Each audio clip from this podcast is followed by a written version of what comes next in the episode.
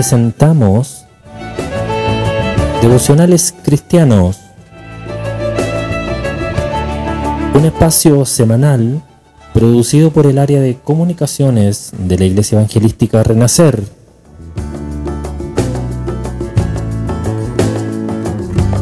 Bienvenido a este tiempo de meditación y reflexión en la palabra del Señor.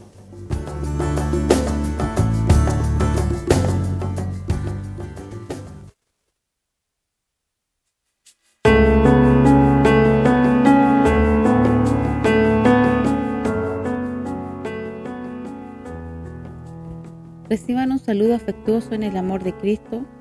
Siguiendo con nuestro estudio en Génesis, hoy veremos, hoy veremos su palabra que está en Génesis capítulo 30, versículo 25 al 27.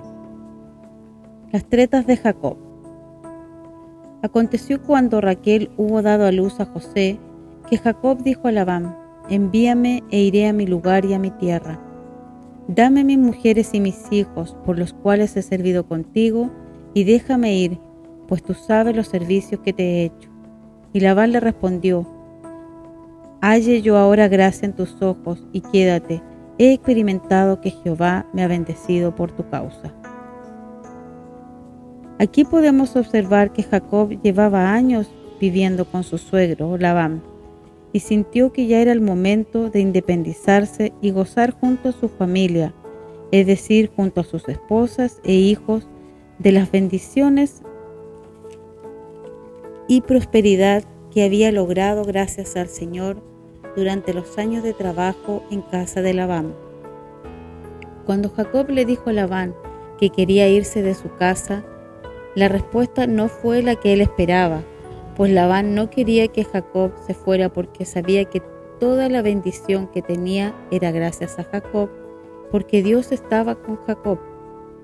Labán sabía que si Jacob se iba, la bendición se iría con él. Pero Jacob estaba decidido a irse. Entonces Labán le dijo, como dice en Génesis versículo 31, ¿qué te daré?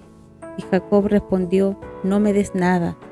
Si hicieres por mí esto, volveré a apacentar tus ovejas. Jacob ya tenía una estrategia en mente para obtener ganancia, una vez más con engaño. Lamentablemente tenía enfrente a un hombre que usaba los mismos métodos para lograr lo que él quería. En Génesis capítulo 30, versículos 35 y 36, podemos leer lo siguiente. Y Labán apartó aquel día los machos cabríos manchados y rayados y todas las cabras manchadas y salpicadas de color, y toda aquella que tenía en sí algo de blanco, y todas las de color oscuro entre las ovejas, y las puso en manos de sus hijos. Y puso tres días de camino entre sí y Jacob. Y Jacob apacentaba las otras ovejas de Labán. Aquí podemos observar que Labán no estaba dispuesto a compartir sus riquezas con Jacob. Por otra parte, en estos versículos y en los anteriores podemos ver que Jacob aún no había entendido lo que significaban las palabras que Dios le había dicho en Génesis capítulo 28 versículo 15. He aquí, yo estoy contigo y te guardaré por donde quiera que fueres. Y que él debía confiar en Dios porque cuando Dios nos bendice y nos hace sentir que está con nosotros, no necesitamos de estrategias humanas para ser bendecidos. Dios quería que Jacob saliera de esa tierra en donde él era extranjero y retornara a la tierra de su padre, y se lo confirmó hablándole en sueños. En Génesis capítulo 31, versículo 13, el Señor le dice, yo soy el Dios de Betel, donde tú ungiste la piedra y donde me hiciste un voto. Levántate ahora y sal de esta tierra y vuélvete a la tierra de tu nacimiento.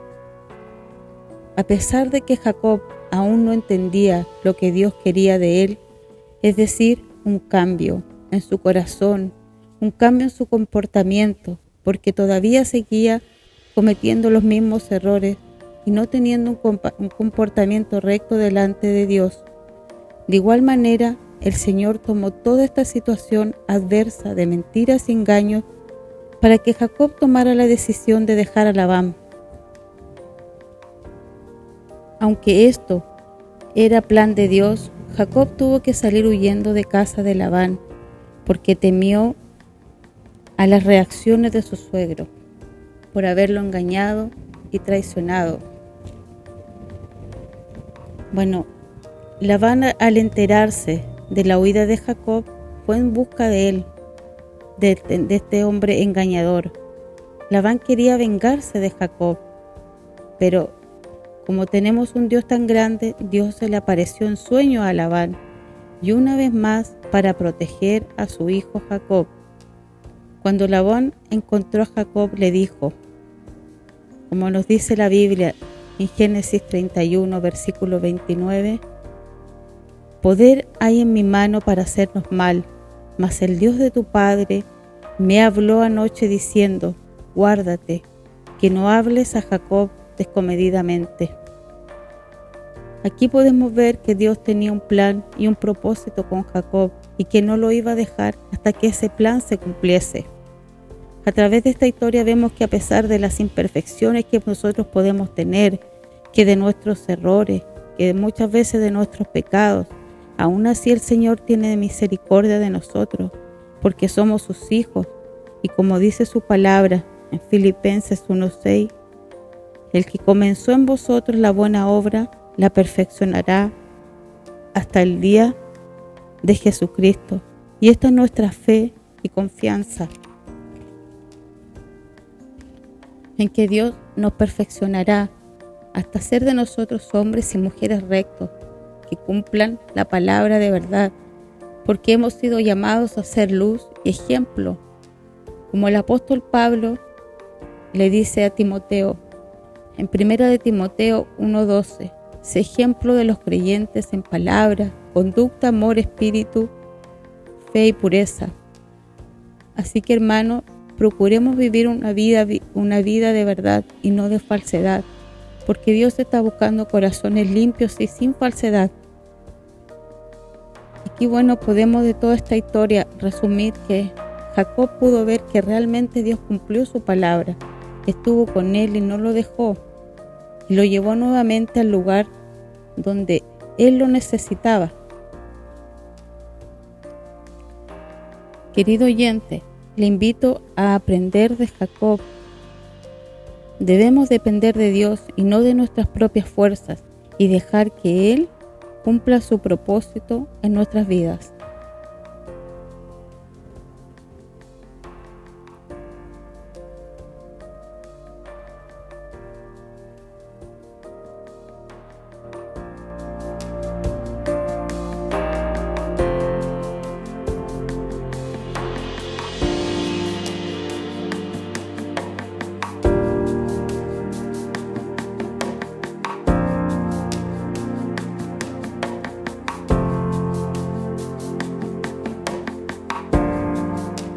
Bueno, como en esta historia seguimos que, eh, tenemos que seguir el ejemplo de Jacob para que el Señor pueda eh, hacer eh, su propósito en nuestras vidas. querido oyente, yo le invito a buscar, a buscar del Señor y que, que podamos aprender de su palabra, porque cada día Él nos entrega algo nuevo y que podamos entender muchas veces lo que el Señor quiere de nosotros. Eh, espero que esta, esta palabra haya sido de bendición para su vida. Amén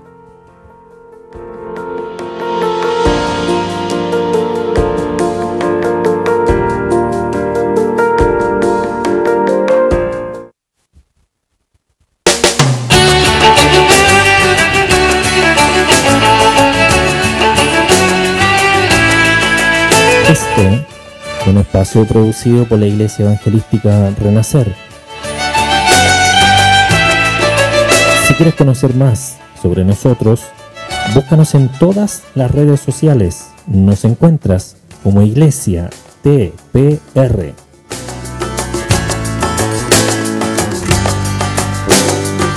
Te damos las gracias por estar junto a nosotros y escuchar estos devocionales semanales. Te esperamos en el próximo programa. Dios te bendiga.